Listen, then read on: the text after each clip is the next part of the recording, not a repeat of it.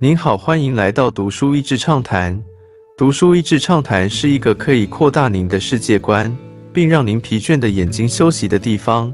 短短三到五分钟的时间，无论是在家中，或是在去某个地方的途中，还是在咖啡厅放松身心，都适合。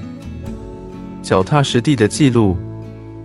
本书的作者是时任中央电视台记者的柴静。本书可说是中国近年来社会变迁的备忘录。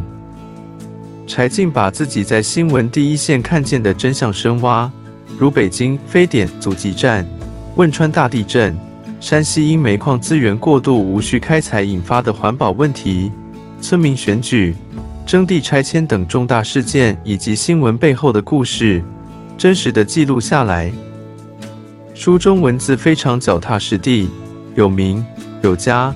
有关有国有情有理，平时的技术，让读者能够更加真切、更深刻了解身边这块土地上曾发生过的大事，更能知道它们如何发生，又该怎样面对。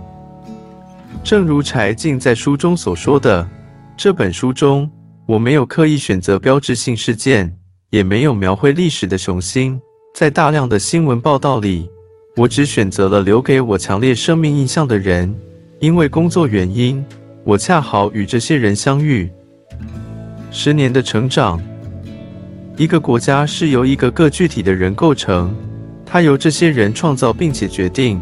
只有一个国家能够拥有那些寻求真理的人，能够独立思考的人，能够记录真实的人，能够不计利害为这片土地付出的人，能够知道世界并不完美。但仍然不言乏力、不言放弃的人，这是柴静在一次演讲中说过的一句话，在本书中实在的被体现出来。书中其实并不只是柴静在中国看见的人事物而已，他以十年采访的主要人和事为主轴，里面更有他的同事、工作伙伴以及他的成长。透过采访看见人，书中有个特别令我印象深刻的人物。他的名字叫卢安克。卢安克是个德国人，也是一位教育者。他在中国的大山里待了十年，跟留守儿童混在一起，是为了什么呢？也许是希望通过自己的努力，试图在这些孩子的成长道路上能起到一些小小的影响作用。教育是个太大的话题，留守儿童更是个不小的社会问题。一个问题有社会，有家庭，孩子成长的问题却在这之间变得无人问津。读者就能从采访中能看出卢安克的宏大理想，但他并没有止步于高声呼喊却毫无作为。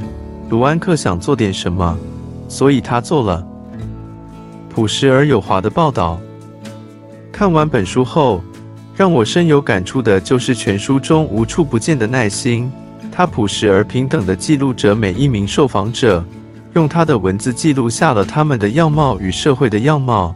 在他的笔下，新闻不再是耸动的标题与坏事连篇。或许是现代社会过于冷漠，让新闻中被报道的温暖也不再那么可信。但本书令我对新闻重视了一点信心。这种报道才是我愿意也期待的报道。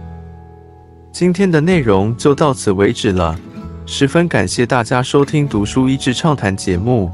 如果对我们的内容感兴趣，欢迎浏览我们的网站 dasheasy 点 net，或是关注我们的粉丝团“读书益智”，也可以分享给您的亲朋好友。欢迎继续关注我们下一期节目，下次见。